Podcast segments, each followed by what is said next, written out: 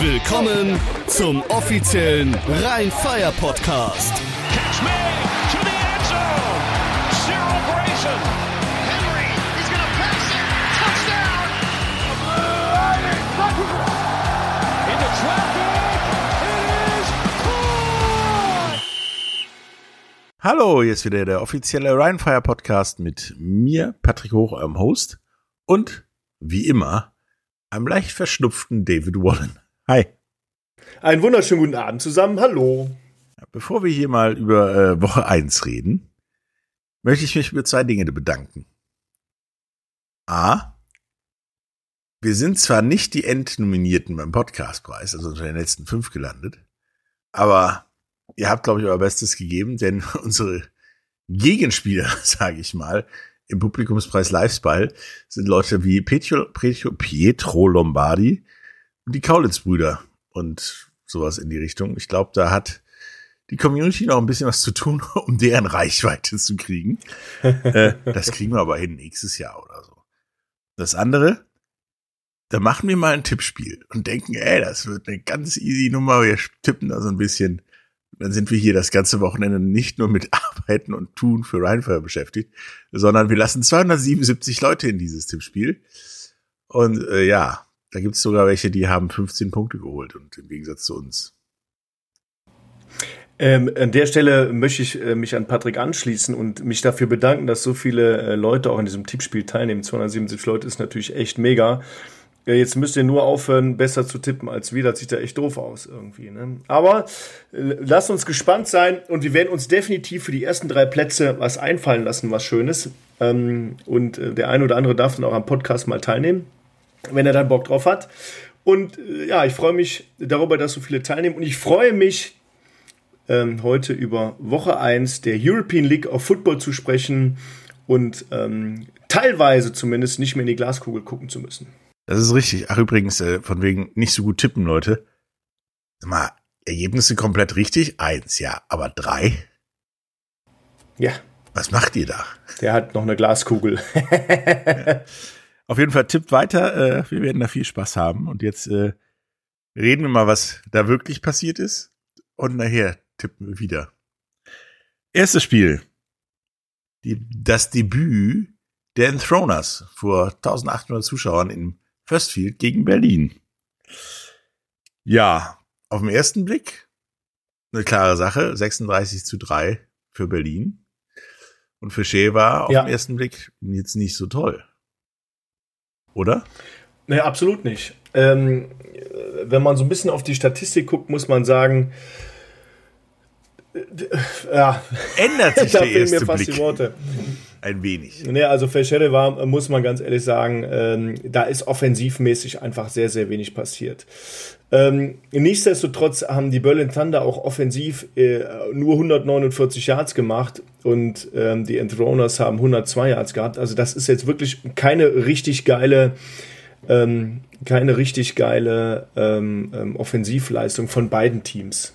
Ja, und wenn man dann tiefer, ein bisschen tiefer geht auf, auf das Laufspiel, Passspiel und so weiter, so klar schlechter war Fischer war gar nicht. Mhm.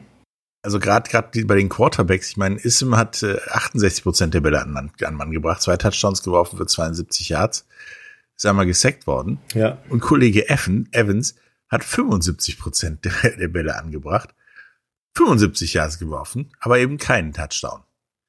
Also das, äh, eigentlich hätte das Spiel auch unentschieden Ja, ausgehen also- dürfen, finde ich. Vielleicht, vielleicht können wir den, den Neckbreaker ja mal von vornherein sagen. Und zwar, äh, es gab auf Seiten äh, von Verschellewa zwei Fumbles und beide Fumbles wurden zu Touchdowns retourniert für 112 Yards. Und das ist natürlich da 12 oder mit dem PAT 14 Punkte ähm, zuzulassen, das tut schon weh und das macht bei einem Score von 36-3 natürlich auch irgendwas aus, ja. Ähm, da hätte, das hätte die erste Halbzeit so ein bisschen, so ein bisschen auch negiert. Ähm, ja, nichtsdestotrotz ähm, ist es eben so. Ja. Ja, also wie gesagt, Fischer hat auf den, wenn man genau hinblickt, gar nicht so schlecht gespielt, gut mitgehalten eigentlich, bis auf die Turnover, wie immer die kleinen individuellen Fehler, die den Leuten das Genick brechen. Mhm. Ja, die äh, Berliner aber haben mit äh, mit Mann und Maus auch dann für Schäfer gestoppt, indem sieben Ja. Leute mehr als vier Tackles haben. Unter anderem Kyle Kitchens, der äh, ja mal für minus 32 Yards bei Verschäfer gesorgt hat, alleine. Ähm, Wahnsinn. dabei mit 4 6 31 Yards minus gemacht hat. Äh, der Mann, ich hätte ihm danach nicht mehr guten Tag gesagt. Ja, also Kyle Kitchens hat ein überragendes Spiel gemacht, hat auch einen der äh, Fumble Return Touchdowns gemacht, hat den Fumble aber ebenso äh, auch geforst, hat äh, fünf Tackles for Loss und davon vier Sacks. Der Typ ist eine absolute Maschine und äh, ganz klar eine absolute Top-Verpflichtung. Aber dann auch Rick Baunacke, äh, wie letztes Jahr, oder Paul Seifert wieder mal ähm, ganz klare äh, Bretter in der Defense und äh, Myron ähm, Top-Tackler des Tages mit acht Tackles äh, gesamt, einen halben Sack ähm, ähm, und äh, anderthalb Tackles for Loss, auch top. Und natürlich den Fumble Return Touchdown für 85 Yards, also äh, die Nummer 11 der Berlin Thunder und die Nummer 45 mal im Auge halten. Ja, und die Nummer 11, Mirren, konnte nach den 85 Yards auch kaum noch weiterspielen, so sah er zumindest aus. Das war ein längerer Weg, den er ja gelaufen ist. Ähm, ja, und, und bei Fischer war das eigentlich alles in Ordnung aus, auch die defensiv. Das, äh, da kann man halt nicht sehr viel mehr machen, außer die Bälle nicht verlieren. Ja, man muss, man muss ehrlich sagen, die, die Berlin Thunder haben in Special Teams gut ausgesehen, ja, die ähm, konnten die, die Kick Returns gut machen und haben somit eine tolle Feldposition äh, grundsätzlich gehabt ähm, und äh, ja, und auch die Punt Returns gut gemacht und eine tolle Feldposition gehabt. Und ähm, da, da kann man, ja, von da aus punktet man auch relativ schnell dann, ähm, was sich in diesen 33 oder 36 Punkten äh, auszeichnet, 33 Punkten mehr als die Centroners. Nichtsdestotrotz ist die Completion Rate okay, aber 23 Pässe geworfen ist nicht so besonders und wie nochmal gesagt, 149 äh, Total Offense Yards sind einfach echt zu wenig. Und da müssen sich ähm, die Berlin Thunder, ich denke, nächste Woche ähm, ja, anders anziehen, anders darstellen. Definitiv. Ja, da gibt es ja mehr Stress. Aber der Kollege Kicker, der Kollege Soke, äh, er hat aus 41 Yards locker getroffen. Also das ist eins der Highlights gewesen aus Ja, das Sicht stimmt von, allerdings, ja. von Verschäfer. Kollege Schenderlein, okay, 46 und 49 Yards, davon nur eins drin, das ist aus 46. Ja, es ist okay. 50 Prozent ist in Ordnung da. Ja. Ja, aber äh, bei Verschäfer ist das einer der Punkte, auf die man aufbauen kann. Genauso Ja. wie auf eine gute Completion Rate. Und ich denke, dass das nicht so schlimm weitergeht. Außerdem war die Stimmung gut und es waren eine Menge Leute da. Genau. Kann man drauf aufbauen. Das ist richtig. Und jetzt kommen wir zu, zum Spiel, wo ich von dir nur ein Holy Fuck gehört habe. Ja. Hamburg gegen Rotzlaw. In Rotzlaw. Und warum Holy Fuck? Denn Hamburg hatte nur 25 Punkte und Rotzlaw 34 Punkte, nachdem die später angefangen haben, weil in ganz Rot Rotzlaw das Internet nicht funktionierte. Ich weiß gar nicht, äh, ob ich weiß gar nicht, ob wir, ob wir so, so Wörter in unserem Podcast so benutzen dürfen. Ob wir, na, Ja, dann hier verdammt nochmal. Ich muss ganz ehrlich sagen, Wroclaw hat mich sehr überrascht. Ich dachte, und äh, aus der Glaskugel herausgeschaut, dachte ich, die gehen völlig unter, weil da ein ziemliches Chaos war mit ähm, Spielerverpflichtungen hin und her, her und hin. Nichtsdestotrotz haben die die ganze Zeit über äh, das Spiel dominiert ähm, und äh, ja, wie soll ich sagen, echt toll gespielt, geführt, gab mal kurz zwischendurch einen Gleichstand und dann haben die die Führung wieder eingenommen und die auch verteidigt. Ja, also die äh, Hamburger haben es immer wieder versucht, dran zu bleiben. Ähm, insgesamt Total Offense Yards Hamburg Sea Devils 445 Yards, ja, mal zum Vergleich mit den 150 mit den 150 aus Berlin, das ist dreimal so viel, ja. Ähm, und die Wroclaw Panthers 416 Yards, auch eine sehr stramme Leistung. Ähm, die ähm, äh, alleine Netto Passing Yards sind 360 von den Hamburg Sea Devils und 327 von ähm, den Wroclaw Panthers. Also beide Quarterbacks super abgeliefert. Ähm, äh, nur eine ganze Interception im ganzen Spiel äh, geworfen und das durch Hamburg. Was interessant ist, ist die Average per Attempt, also die, der Durchschnitt pro Passversuch und natürlich auch die, ähm, der Durchschnitt pro äh, kom kompletter oder completeter Pass. Und zwar bei den Wroclaw Panthern ist pro Versuch alleine 14,9 Yards, aber die Average per Completion ist auch gigantisch, ist 21,8 Yards. Bedeutet, der Ball wird gefangen und nach dem Fangen des Balles gibt es auch nochmal ordentlich Yards after Catch. Also es ist schon, ist schon ein, ein sehr beeindruckendes Offense-Spektakel gewesen.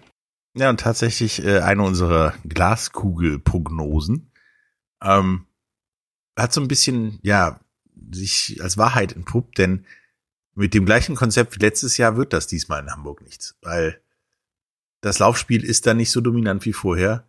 Ähm, Preston Hare ist nicht so ein Bombenquarterback, wie man sich das gewünscht hätte, glaube ich. Mit 64 Prozent äh, der Pässe angebracht und halt. Ah, da kamen dann zwar 368 Yards bei rum und zwei Touchdowns, aber er musste dafür wirklich alle Receiver, die er hat, plus alle Running Backs, die er hat, benutzen, um da irgendwelche Distanzen hinlegen zu können. Ich muss ganz ehrlich sagen, ich bin von Preston her echt überrascht ähm, und ich finde, er hat eine super Leistung gemacht. Er hat 25 von 39 Pässen angebracht, eine Interception geworfen. Okay, ähm, das ist so und die Interception wurde auch zum Touchdown retourniert.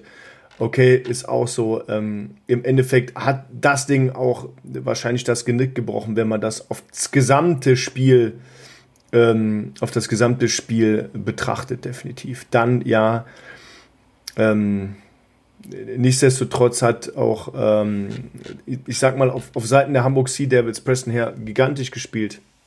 Äh, Malik Stanley, 8 Catches, 93 Yards, gigantisch gespielt. Martin Serezzo mit ähm, 7 Catches, 84 Yards, einem Touchdown. Äh, Preston hat auch selber, äh, ist der beste Rusher gewesen, was ja nie ein gutes Zeichen ist, hat aber äh, 42 Yards gemacht und einen Touchdown.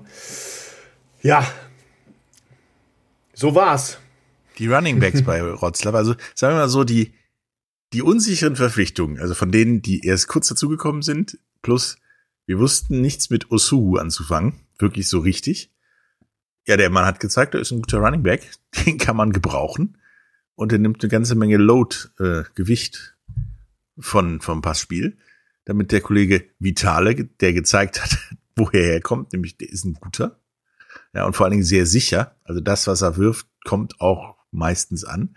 Und dein Freund Tony Tate hat gezeigt, dass er nicht nur ja, was ist das, Social, Social Media Grütze ist sozusagen, ja. sondern auch richtig was kann. Der hat, man hat 175 Yards mit drei Touchdowns gemacht.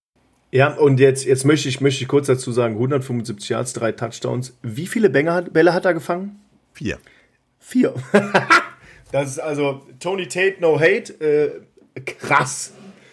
Leck mich am Besen. Wenn der den Ball bekommt, klingelt's. Ja, wenn er den Ball bekommt, klingelt's, genau. Und ähm, ähm, Vitali hat wirklich auch nur mit 15 Pässen, äh, die er angebracht hat, die 341 Yards erworfen und die vier Touchdowns. Das muss man ihm auch mal lassen, ja. Im Gegensatz zu den 25 äh, angebrachten Pässen von Preston her und 368 Yards.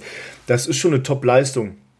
Im, äh, Im Running Game muss ich sagen, beide okay. Ja, 90 Yards ähm, bei den Hamburg Sea Devils, 97 Yards bei den Wroclaw Panthern.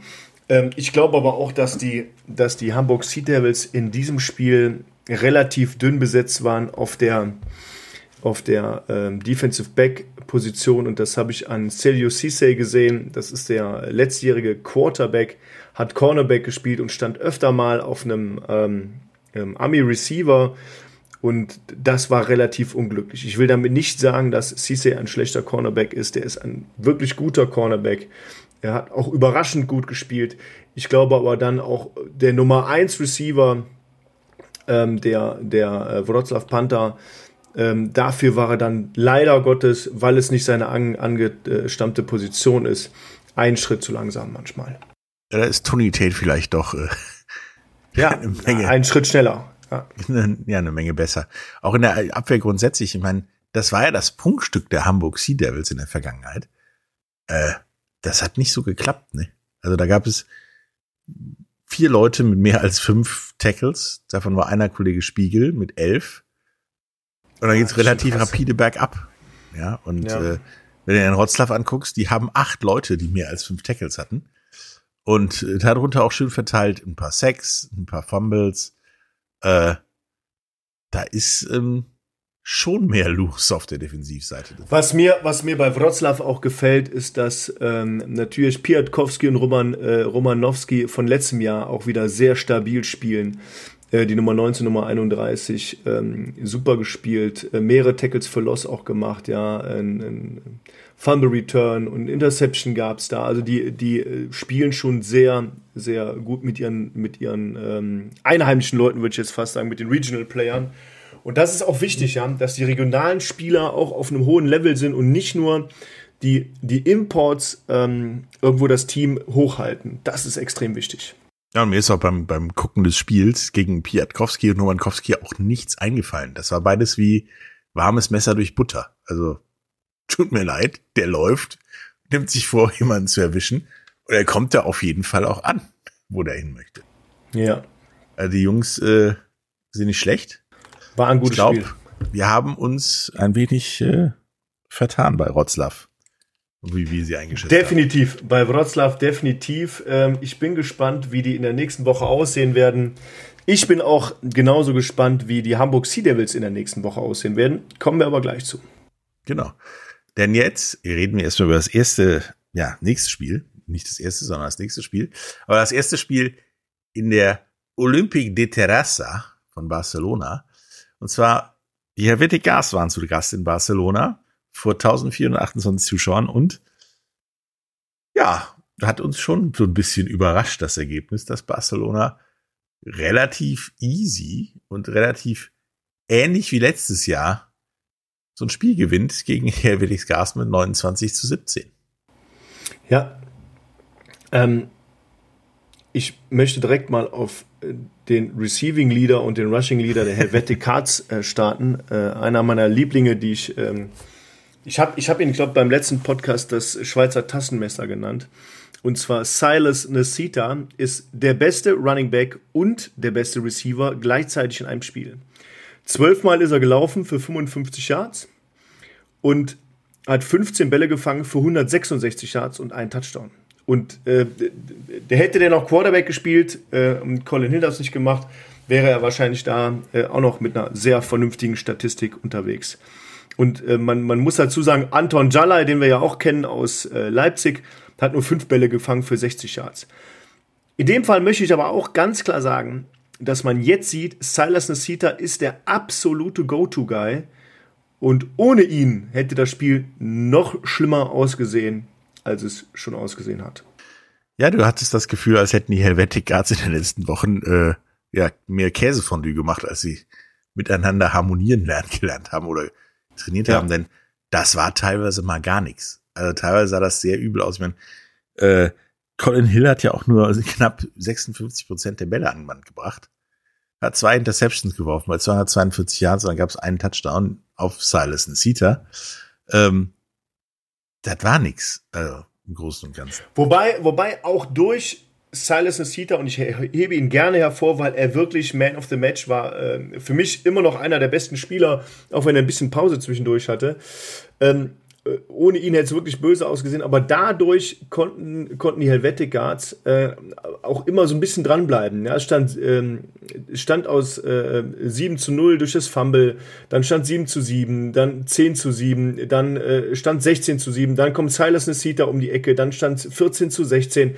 Also die sind immer dran geblieben. Ja, dann konnten die, die Barcelona Dragons auf 23 ähm, äh, zu, zu 14 erhöhen, dann war es 23, 17. Und man ist immer ein Stück dran geblieben, was ich auch wirklich gut fand, nur am Ende konnte man den Sack nicht zumachen. Ja, man hat immer irgendwas aufs Scoreboard gebracht, aber immer nicht das große Ding so richtig. Das hat Barcelona anders gemacht und sagen wir mal so, mit Connor Miller und den Receivern, die er dazu hat, ist man auch auf dem Weg. Also so schlecht wird die Greatest Show in Europe nicht. Na, Conor Miller hat ein gutes Spiel gemacht, vier Touchdowns geworfen, äh, 23 von 39 Pässen angebracht, keine Interception geworfen, ja, muss man auch mal dazu sagen. Äh, Colin Hill hat zwei Interceptions geworfen und so Dinger kommen halt darüber und hatte, hatte insgesamt 1, 2, 3, 4, 5, 6 ähm, Anspielstationen mit Johnston, Landström und unten steht sogar Monton noch dabei mit einem Catch für 8 Yards. Das ist aber auch wirklich unter seinen Möglichkeiten, ist aber äh, als Running Back unterwegs Der hatte gewesen. auch gefühlt nichts zu tun in dem Spiel. Genau. Jetzt möchte ich aber Barcelona trotzdem einmal ähm, kritisieren. Und zwar ganz klar in ihrem Running Game. 17 Rushes für 41 Yards und netto 31, weil 10 auf Loss sind. 17 Mal gelaufen, 31 Yards, 1,8 im Durchschnitt. Da frage ich mich, wo ist die Offensive Line und wo ist der Running Back? Ja, und dann vor allen Dingen mit einem mit einem Running Back wie Monton, der eigentlich äh, Tatsache dich tatsächlich zu Tode nerven muss eigentlich.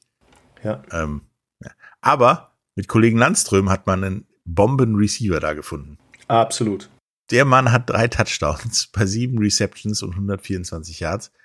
Der Kommentator im Game Pass meinte nur, and here he is again, Landstrom Touchdown. Yes, again. Ja. Okay. Über die Defense-Statistik einmal drüber geschaut. Ähm, die Barcelona Dragons hatten genau drei Sacks, die Helvetic Guards hatten null. Wundert mich bei, dem, bei der Running-Performance eigentlich. Ähm, Bei dem negativen Yardage, was da rumkam. ja, genau. Also das hat mich, das hat mich echt gewundert, äh, aber liegt ja auch daran, wie der Quarterback halt unterwegs ist.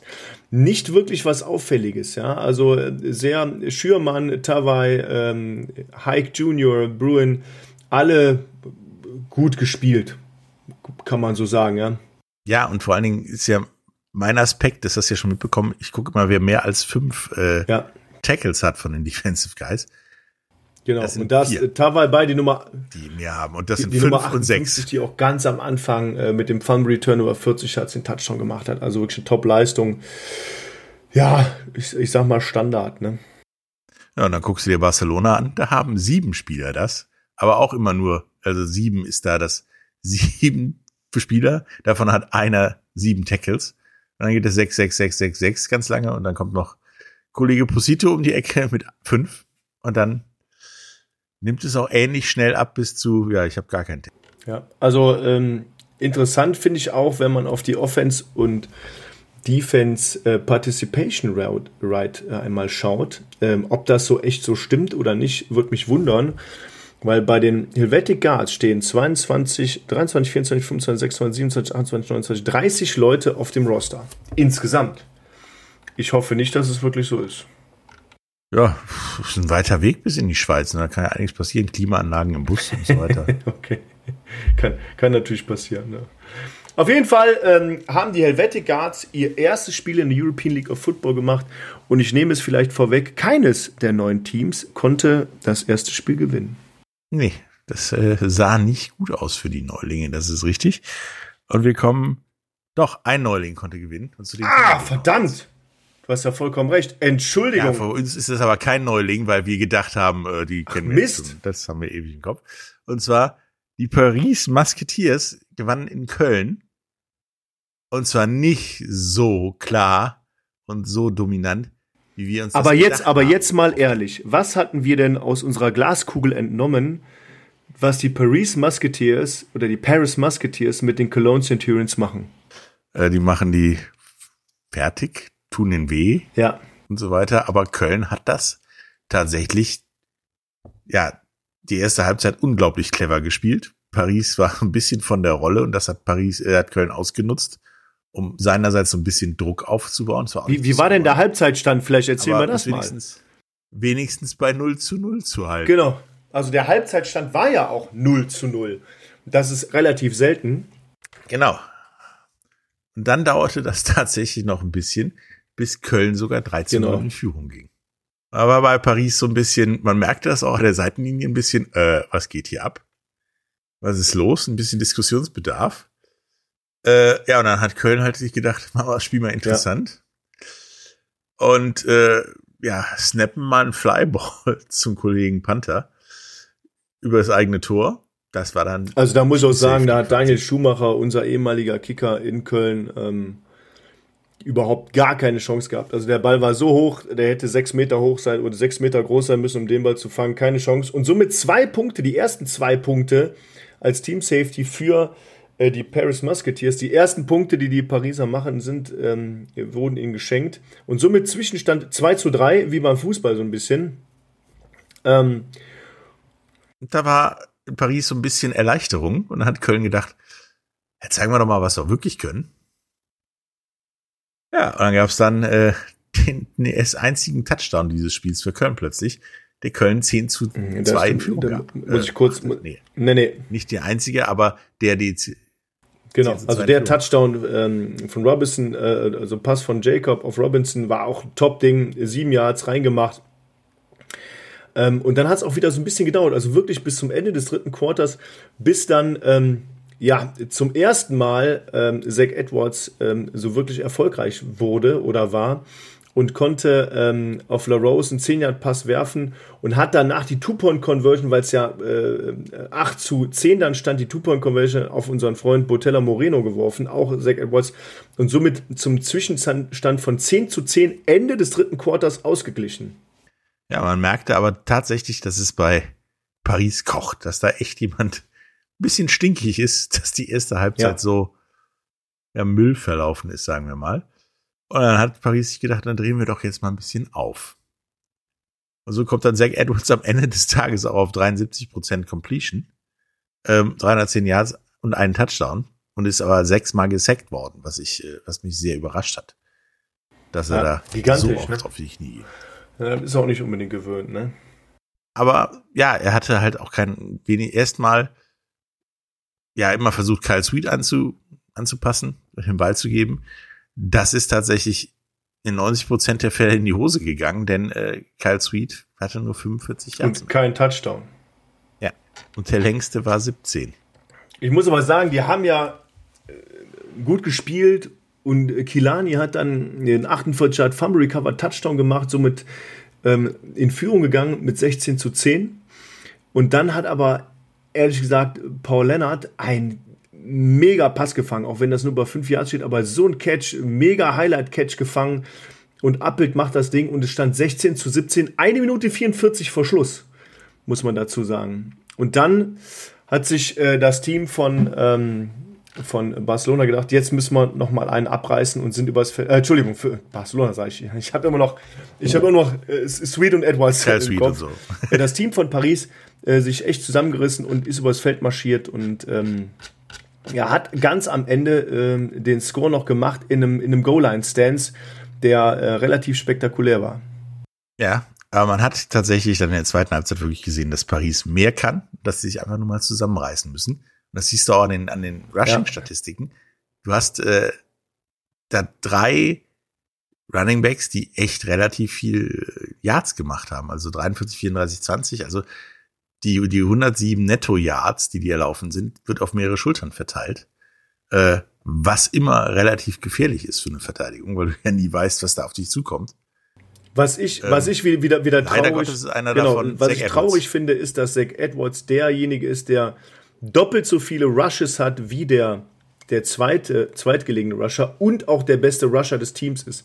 Was mich sehr enttäuscht hat, ähm, oder wer mich sehr enttäuscht hat, ist Jason Aguiman. Da habe ich mehr erwartet. Zwei Rushes für sechs Yards, pff, völlig äh, unter seinen Möglichkeiten geblieben. Also das war nix.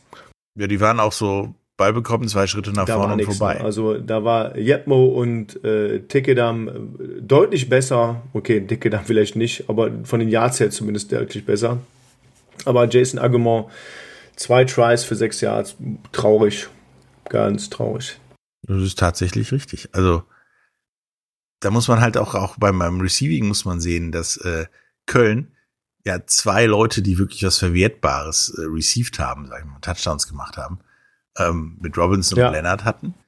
Ähm, und während dann Paris, als sie dann aufgedreht haben, mal eben sechs Leute bedient haben, die was Zählbares geholt haben, sag ich. Und auf, auf Pariser Seite wurden auch mehr als doppelt so viele Bälle gefangen wie auf der, äh, auf der Seite von Köln.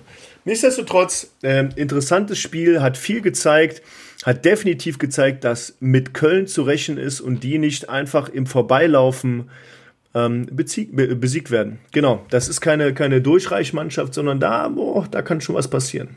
Und wir hatten ja das Problem, wir konnten den Kicker nicht einschätzen bei Paris. Also entweder ist der schlecht, Ja, ja, mit Miss, Misses aus 13 und 23 Yards oder er hat einen schlechten Tag. das kann natürlich sein. Also da haben wir jetzt äh, tatsächlich mehr Einschätzung. Ähm, ja, Zach Blair bei den Kölnern tatsächlich auch wieder Dreh- und Angelpunkt. Also der macht da weiter, wo er aufgehört hat. Ist absolut der Motor, der Motor dieser Defense. Ähm, ist aber auch nur in Anführungsstrichen viertbester Tackler, weil die Kölner wirklich aufgedreht haben, ja. Und die haben 1, 2, 3, 4, 5, 6, 7, 8, ja. Acht Leute stehen.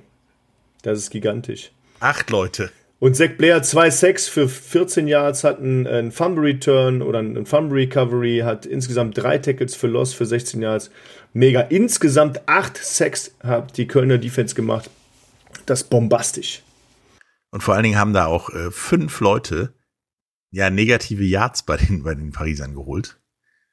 Ähm, die waren schon stark. Und Paris war jetzt nicht so, ja, da rennen wir mal durch und machen die platt, sondern die hatten, waren schon überrascht, dass äh, Köln da ordentlich gegenhält, sag ich mal. Absolut.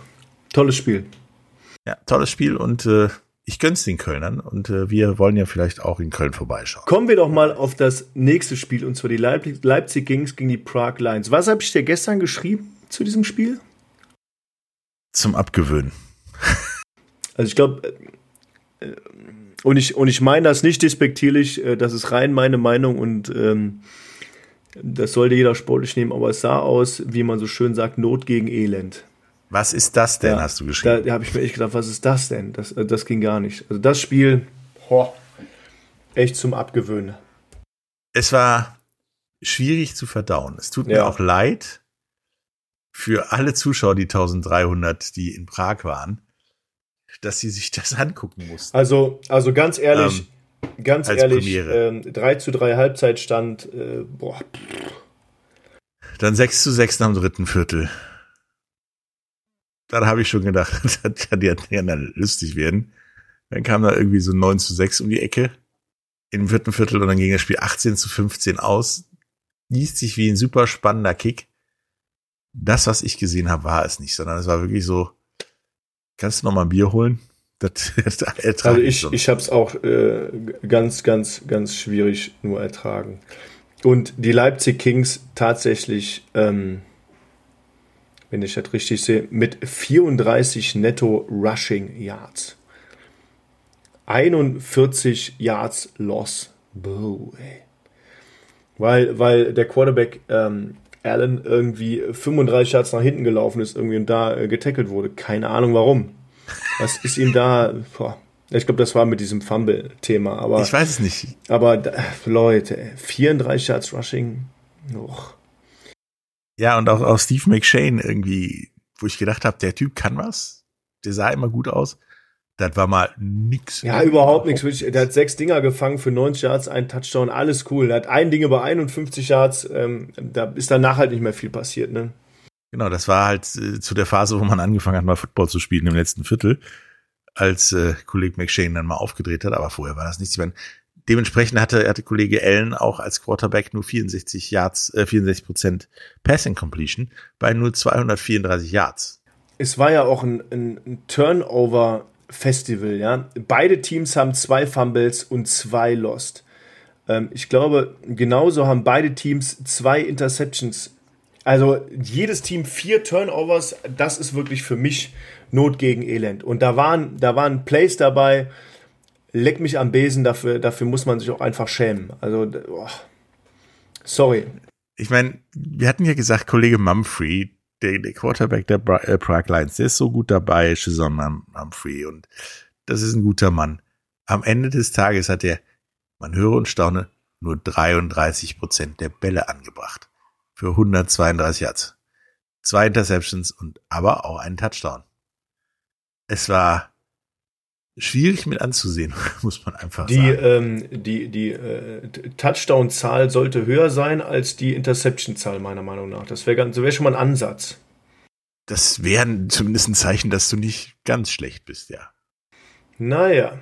Ja, ich meine, die Kicker haben beide äh, wenigstens Kollege Ulbrich bei, bei Leipzig und äh, Rubon bei, bei Prag, beide aus über 40 Yards locker getroffen. Also es war auch nicht so Dinger, wie wir nachher nochmal kurz Die waren, die waren ja, die waren ja echt interessant auf jeden Fall. Ich finde auch, wenn man jetzt mal auf die Defense geht, dass AJ Wendland wieder überragend gespielt, 16 Tackles insgesamt.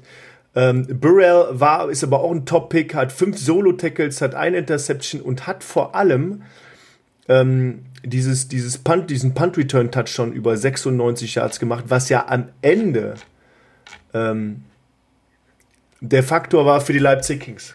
Man muss sich die, wir haben ja diese, diese fünf Tackle-Kategorie ausgerufen. Er hat Leipzig zwei Spieler drin, ne, drei Spieler drin und Prag zwei. Ja, und, und auch ähm, allein das zeigt, wie das, das, naja, das war. Aumeric Nicole, der ja auch ganz am Anfang mal bei Rheinfire äh, im Roster stand zumindest, hat den 11 Pass von Manfrey gefangen. Ähm, ja. Naja. Und der wurde aber dann ja leider äh, auch von Burrell intercepted und returned. Also ohne Burrell hätte, hätte das Thema ähm, äh, ganz anders, wäre das Thema ganz anders ausgegangen für Leipzig. Ja, also bei beiden muss man einfach sagen, Leute, ihr habt da noch viel zu tun, weil Woche zwei wird, glaube ich, ein bisschen schwieriger als das. Also das Spiel Not gegen Elend und tut mir auch echt leid für AJ Wendland. Äh, puh, da muss man noch mal was drauflegen, Leute. Äh, puh. Junge, Junge, Junge. Ja, aber damit kommen wir jetzt zum genauen Gegenteil ja. dieses Spiels. Ja, mit dem, es ist tatsächlich das High-Scoring Week One Game ever. Und ich behaupte. Ey, und auch schwer überraschend. Das auch. Und ich behaupte, das wird auch lange das High-Scoring Game bleiben, denn Tirol schlägt München in München vor 6283 Zuschauern. Sehr schöne Nummer. In Unterhaching mit 59 zu 38. Hört sich klarer an, als das Spiel eigentlich war. Und an dieser Stelle nochmal ein riesen, ein, ein riesen, riesen Lob an äh, die Munich Ravens. Ihr habt sehr, sehr viel richtig gemacht, ähm, dass ihr fast 6300 Leute ins Stadion geholt habt. Einfache, klasse, Mega-Leistung. Damit hätte keiner rechnen können. Äh, finde ich super. Ich finde es auch toll, dass die Münchner das so annehmen. Ich weiß nicht, wie viele ähm, Leute aus, aus ähm, äh, Tirol mitgekommen sind, aus Innsbruck, keine Ahnung. Aber das finde ich eine ganz, ganz große Leistung und da habe ich riesen Respekt vor und ich weiß, was das bedeutet. Abgesehen von einem super Spiel, das die ähm, Munich Ravens als Newcomer in dieser Liga hingelegt haben. Ja, also zu Recht habt ihr mit Abpfiff auch ja minutenlange Ovations bekommen von den Zuschauern, Applaus bekommen, sogar schon kurz vor dem Abpfiff, weil das war eine super Leistung von beiden Teams. Das war darum wegen so eines Spiels, sage ich mal, geht man zum Football. Du, du siehst da eine Bombenshow und tatsächlich ist München nicht einfach so abgeschlachtet worden, sondern am ersten Viertel stand es 21 zu 21. Da hätte man schon wissen können, was passiert, oder? Ja, absolut. Also ähm, bei diesem Spiel ähm, High-Scoring-Game, wie gesagt, 59 zu 38. Aber wenn man mal guckt, ja, wir hatten 6 zu 7, 6 zu 14, 14 14, 14 21, 21 21, 28 21, 28 28, 28 35. Und dann erst, und das ist so, ja, vielleicht Anfang des dritten Quarters oder Mitte des dritten Quarters, haben die Tirol Raiders sich so ein bisschen abgesetzt. Und da muss ich sagen, ein Riesenrespekt Richtung München für, ähm, für dieses Durchhaltevermögen, für diese Leistung. Mega. Einfach mega. Ich hatte das Gefühl, das war genau das, was wir letzte Saison gesagt haben, auch über Wien. Die, die Tasche mit den Tricks und den Spielzügen ist halt sehr tief bei Tirol. Und da haben die so lange rumgekramt, bis es funktioniert hat. Ähm, man muss sich mal vor, vor, verinnerlichen, die Munich Ravens haben 31 First Downs gehabt in dem Spiel. Tirol 19. Da ist ja schon mal einiges richtig gelaufen. München hat 231 Rushing Yards gehabt. Tirol 22. Das ist sehr beeindruckend und ähm, Kollege Ojewo, den habe ich, den habe ich mir, ich habe mir das Spiel angeguckt und ich dachte so, oh je, wo, das ist ja wohl eine Maschine dieser Typ. Er hat nur neun der Rushes. Hat auch nur einen Vorwärtsgang. Genau, der, hat nur neun Rushes, damit 87 Yards, damit 9,7 äh, im Durchschnitt per, per Rush. Das ist schon gigantisch und ein Touchdown. Ich möchte aber Chad Jeffries äh, einmal loben. Wir kennen ihn ja. Äh, 38 von 54 Attempts angebracht, 378 Yards, vier Touchdowns, sehr, sehr ordentlich. Christian Strong, 24 von 30 Pässen angebracht, 368 Yards, sechs Touchdowns, mega. Ja, und du hast tatsächlich gesehen, der 80 Prozent der Pässe anbringt und äh, der Mann ist ja nur in Bewegung. Der kriegt den, den Ball beim Snap und dann aus bewegt er sich irgendwo in der Line. Das ist tatsächlich, so musst du in Kanada spielen als Quarterback, weil da ist ja immer jemand auf der Jagd. Jetzt, jetzt muss ich aber sagen, vom Quarterback-Rating ist er nicht der beste Quarterback des Teams gewesen. Ne? Das war Mr. McClam, der eigentlich äh, anständige Receiver, der auch elf Bälle gefangen hat für 152 Yards und einen Touchdown, hat aber auch ähm, einen Touchdown also ein Passversuch, einen angebracht, also ein Attempt, ein, ähm, ähm, ein Completed und ein ähm, Touchdown damit geworfen. Und und der war wie weit? Das ist das Interessante. Ja, 58 Yards, ne, ist natürlich ein, ein, ordentliches Teil. Also das, ähm, ja, also der Typ super Spiel gehabt. Äh, da kannst du, da kannst du nichts sagen. Der Typ ist einfach ähm, All-Purpose, auch der beste, der beste Spieler mit All-Purpose, mit Kick-Off-Returns, mit Punt-Returns, mit allem drum und dran, 381 Yards.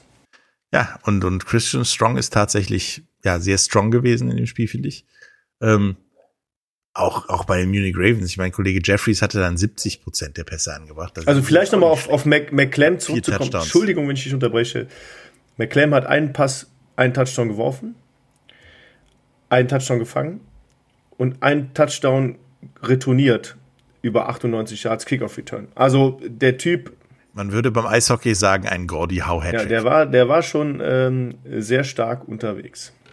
Ja, der Mann ist äh, gefährlich. Der zusammen mit Kollegen äh, Strong, mit Kollegen Platzgummer, Bonati und so, das ist äh, saumäßig gefährlich. Wer in München, halt, was ich sagen wollte, Jeffries, das war auch also damit bist du bei jedem anderen Team auch ein guter Quarterback. Mit 378 Jahren, ja. 70 Prozent der Pässe anbringen, vier Touchdowns. Der ist halt nur fünfmal gesackt worden. Ne? Ja, tolle, tolle Statistiken insgesamt. Ja, ich sag mal, die Munich Ravens äh, können keinen einzigen Sack verzeichnen. Das heißt für mich, dass die Defensive Line vielleicht etwas schwach auf der Brust ist. Im Gegensatz dazu haben ähm, die Tirol Raiders fünf Sacks, davon vier alleine Gustav mit vier für minus 26 Jahre. Bombastisch, ja.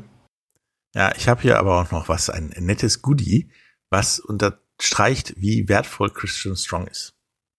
Christian Strong, seinerzeit Quarterback, seines Zeichens Quarterback, hat auch einen Punt. Mhm. So ein Touchback für 34 Yards.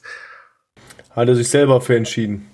Kann man auch mal machen. Also tatsächlich scheint, wahrscheinlich, tatsächlich scheinen die Tiroler darauf zu setzen, dass ihre Spieler sehr viele Facetten des Spiels ausfüllen können, sage ich mal. Ne?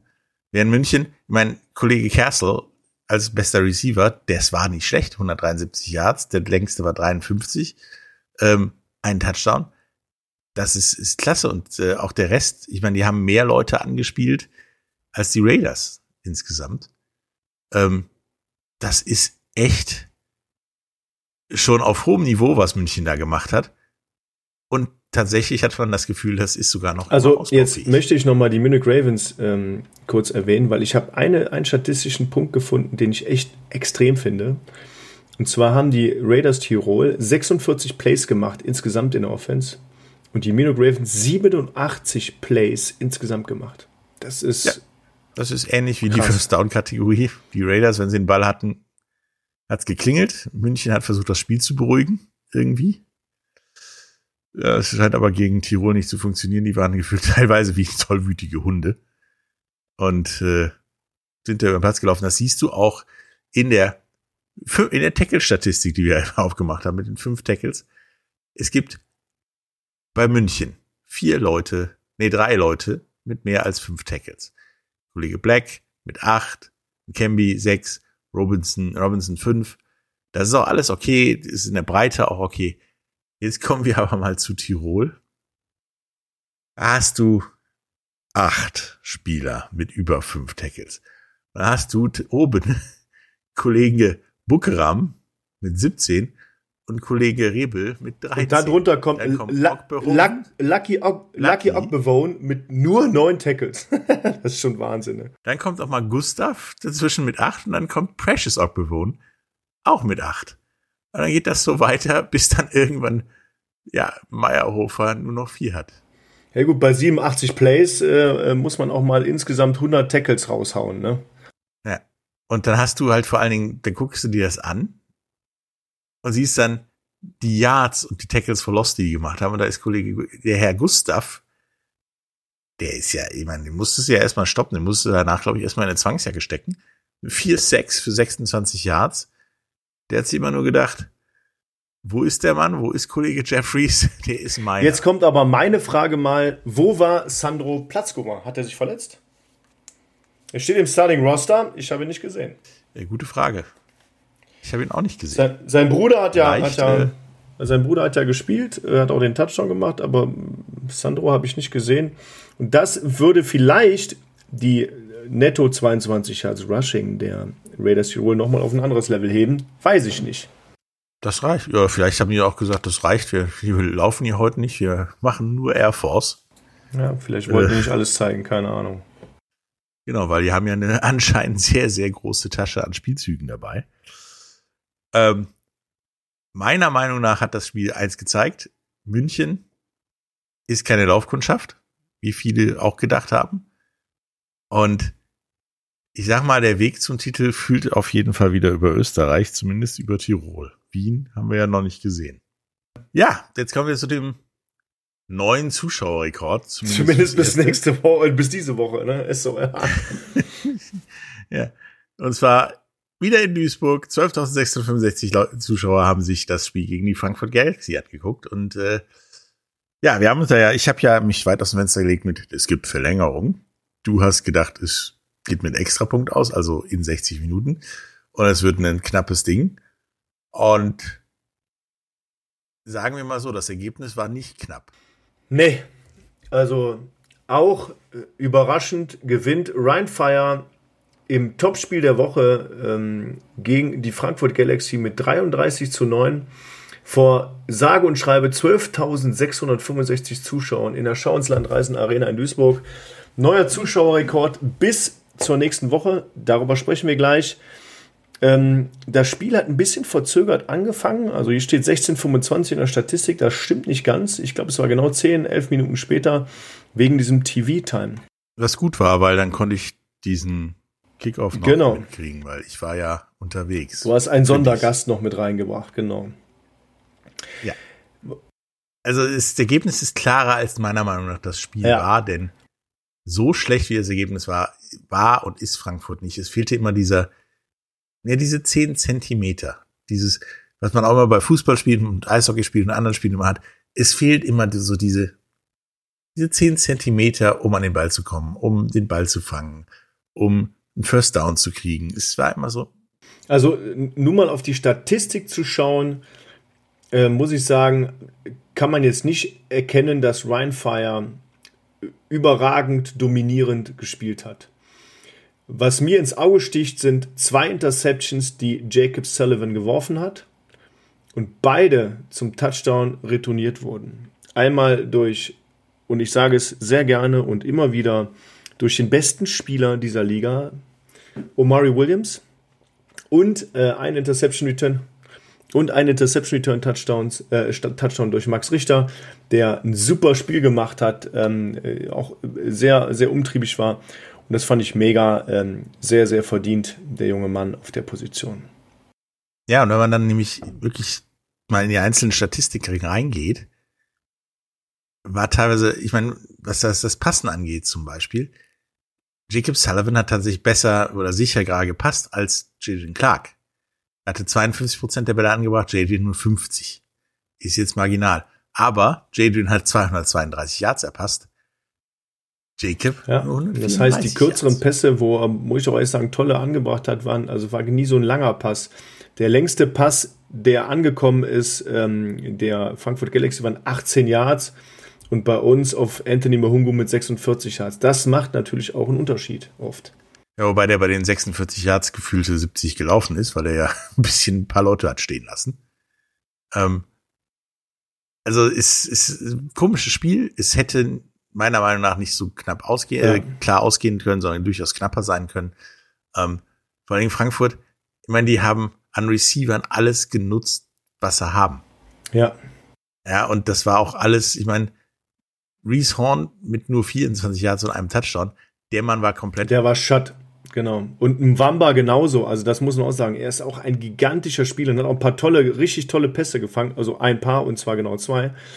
Äh, Nico äh, Stramann auch vier Bälle gefangen für 41 Yards. Damit kann die nicht zufrieden sein. Und da weiß ich auch, dass die Frankfurt Galaxy mehr kann. Und ich weiß auch, dass sie im Running, Back, äh, im Running Game mehr kann. Die haben 126 Yards gemacht, 100, 121 davon netto. Trotzdem ist der beste Rusher mal wieder Jacob Sullivan gewesen. Und das soll ja nicht so sein. Ja, ähm, ja wobei bei Jacob Sullivan das ja ähnlich ist wie bei ein paar anderen Quarterbacks. Wenn der, der einer der besten ist, dann ist das in Anführungsstrichen okay. Mhm. Normalerweise solltest du aber dann als Fischbach oder ähnlich äh, knapp dahinter kommen. Und das äh, ja, wird, obwohl man alle Running Backs eingesetzt hat, tatsächlich nur bei, bei Herrn Fischbach äh, der Fall, der mit 41 Yards dann unterwegs war. Aber das war halt dann auch wieder zu wenig. Was soll man über das Spiel noch sagen? Ähm, ich, war, ich war sehr zufrieden ich fand's, ich fand's wirklich gut. Ähm, ich war von, von der Defense von Ryan Fire sehr überzeugt. Ähm, ja, Flamur Simon, bester Tackler des Teams mit elf Tackles. Marius Kensi knapp dahinter mit zehn Tackles. Die beiden Inside-Linebacker, absolut toll. Ich habe ihn eben schon erwähnt, Max Richter, dem Interception Return Touchdown, acht Tackles. Der hat ein bombastisches Spiel gemacht. Und ähm, ich kann nicht jeden aufzählen. Ähm, aber es war insgesamt wirklich durch, durchgängig ein super Spiel. Und ähm, jeder ist ein gutes, gutes, gutes Stichwort, denn gefühlt hat jeder Defensivspieler negativ Yardage für Frankfurt. Und ähm, ich möchte nochmal Omari Williams einmal herausheben. Der hat einen, einen Pass-Break abgehabt, ähm, äh, wo ein langer Pass auf Reese Horn geworfen wurde, wo er wirklich mit den, mit den, mit den letzten, wahrscheinlich hat er sich vor dem Spiel die Fingernägel nicht geschnitten, weil er damit war er gerade noch am Ball. Und das war, das war ein gigantisches Play. Da stand ich neben, habe mir gedacht, leck mich am Besen, dieser Typ, ja, der macht einfach den Unterschied. Ich war, bei mir war es so, weil ich war weiter weg als du. Ich sah den Ball nur fliegen und dachte so, jetzt gleich ist Reese Horn weg. Warum biegt der ja. Ball plötzlich ab?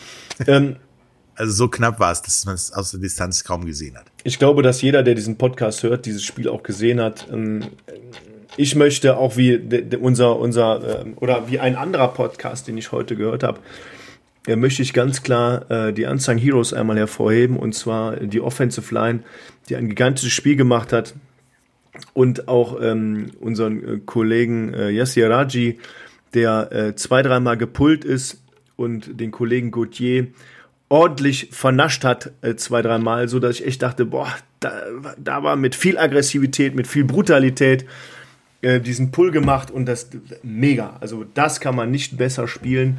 Und die Offensive Line ähm, ist der klare Gewinner dieser, dieser Partie gewesen. Ja, und äh, das Kicker-Problem vom letzten Jahr scheint jetzt woanders zu sein. Denn, äh, naja. Ja, es war okay. Also das eine Field Goal, das eine Field Goal aus 41 Yards vorbeischießen war okay, das kann passieren. Aber als Ryan Rimmler das Ding auf die Latte zu setzen und dann Fand rein, ich cool. Das 50 Yards, ordentliche Distanz. Ähm, ich würde jetzt äh, nicht sagen, dass das Kicker-Problem nicht mehr da ist, weil ich glaube, ich glaube, Van Santen hat zwei getroffen von vier. Lass mich nicht lügen. Ähm, und nee. Also da, da ist auf jeden Fall noch was ausbaufähig, aber man sieht, der Mann ist Fußballer. Allein schon, wie er da steht. Äh, müsst ihr darauf achten. Beim Extrapunkt sehr schön zu sehen, auch beim, beim, beim, beim Field Goal. Er steht da wie ein Fußballer beim Freistoß und nicht wie ein Kicker beim Field Goal schießen.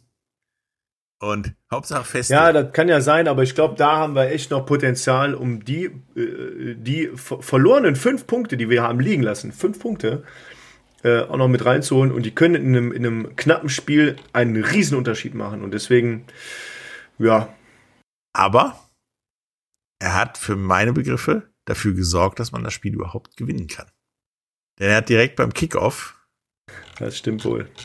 Den Kickoff Return Touchdown verhindert hätte kein anderer Kicker so gemacht.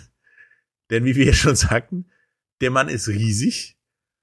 Und da der ja noch nie vorher so richtig tackeln gelernt hat, wie du zum Beispiel, hat er sich eigentlich mit seiner gesamten Aber das hat er, das hat er wirklich gut gemacht. Also ich habe mich sehr gefreut. Äh, ähm, er sagte auch immer, er würde gerne mal einen Tackle machen.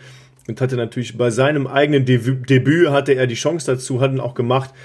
Und ähm, das war wirklich ähm, äh, Touchdown-Saving-Tackle, muss man so sagen. Cool gemacht.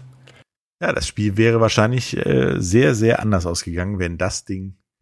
Wie sieht denn die nächste Woche aus? Ja. So viel zur ersten Woche. Die nächste Woche, ja. Da ist äh, viel unterwegs. Das ist nämlich die erste Woche, in der alle Teams spielen. Und auch die Teams, die diese Woche nicht gespielt haben, sind dabei, wie, wie Stuttgart, Mailand äh, und Wien. Es gibt acht Partien nächste Woche. Hei, hei, hei. Ja, da werden wir mal gucken, wie die funktionieren. Da sind auch ein paar Knaller dran bei. Und zum letzten Knaller kommen wir erst zum Schluss. Das ist zum größten Knaller wahrscheinlich. Der uns dann ja auch den wahrscheinlich Zuschauerrekord streitig macht. Ja, das ist korrekt. Deswegen, Woche zwei. Sollen wir Tipps abgeben? Möchtest du jetzt schon tippen? Ja, ich weiß nicht. Also viel brauchen wir ja nicht zu den Spielen sagen, oder? Können wir gern machen. Nö. Das erste Spiel wäre Barcelona gegen Mailand. In Mailand. Im Fahrradstadion. Barcelona versus Milano. Ich tippe ein sehr in, ja, entspanntes vielleicht nicht, aber ein sehr gutes 24 zu 10 für das Team aus Barcelona. Haben die dich auch so überzeugt wie mich beim ersten Spiel? Ja, die haben schon, waren schon gut unterwegs. Ja, das äh, muss ich so sagen. Ja, das äh, scheint äh, gutes Pflaster zu sein, um äh, eine gute Leistung abzurufen. Ich tippe auf 23 zu 17 für Barcelona, leider gegen, gegen Mailand, womit dann auch ein weiterer Niederliga-Neuling leider nicht gewinnen kann. Ja. Köln gegen Prag ist das nächste Spiel. Ja. Ähm, das wird eine haarige Nummer, denn die einen haben nicht wirklich gut gespielt. Und die anderen auch nicht, die oder anderen, was? die, an, nee, die anderen haben gezeigt, dass ihnen mehr, mehr steckt, als äh, man denken mag. Und deswegen, so tut's mir leid, Prag kriegt da die zweite Niederlage mit 17 zu 7. Bei mir steht 25 zu 7 für Köln. Also gönnst du Prag auch einen Touchdown. Ja. Und dann kommen wir zu einem Spiel, wo ich tatsächlich ewig gedacht habe, wie tippst du das? Aufgrund der ersten Woche. Frankfurt in Fischelva. Frankfurt muss auf jeden Fall diesen einen, diese 10 Zentimeter wiederkriegen, die letzte Woche überall gefehlt haben. Und äh, Fischelva muss halt eine ganze Menge mehr machen. Ja. Nicht überfahren zu werden. Ich sag, tippe, ja, sag du? 27 zu 3 für Frankfurt. Weil Ich- der Kicker ist gut in Fischera. Ich tippe auf ein 35 zu 7 für Frankfurt. Auch nicht schlecht. Und dann, ich muss dafür das eine Team tippen, was ja schon angekündigt wurde, weil letztes Jahr ich auch immer Ah, ich muss auch dafür und dieses tippen. Team mich immer wieder enttäuscht hat und ich angekündigt habe, bis sie das erste Mal gewinnen, gegen sie zu, für sie zu tippen. Ja, Stuttgart Gegen Le Paris. gegen Paris. Das ist ja schon mal ein ziemlicher Knaller, sage ich mal, weil Stuttgart ist meiner Meinung nach definitiv nicht so zum Wasserholen unterwegs wie letztes Jahr. Ja. Und Paris hat ja gezeigt, was sie können, wenn sie sich anstrengen. Paris kommt mit einem Sieg quasi in ihr Heimstadion zurück und spielt das erste Mal vor heimlichem Publikum. Ja, und hat das erste Mal sich auch mal, glaube ich, ordentlich gegenseitig angekackt und äh, geguckt, ja, wie man das besser machen kann. Ich tippe trotzdem, muss ich ja, und auch aus voller Überzeugung, dass Stuttgart knapp gegen Paris gewinnt mit 32 zu 28. Ich sage, Stuttgart gewinnt gegen Paris 23 zu 17. 23 zu 17. Ah, ich denke, die beiden lassen es ordentlich klingeln.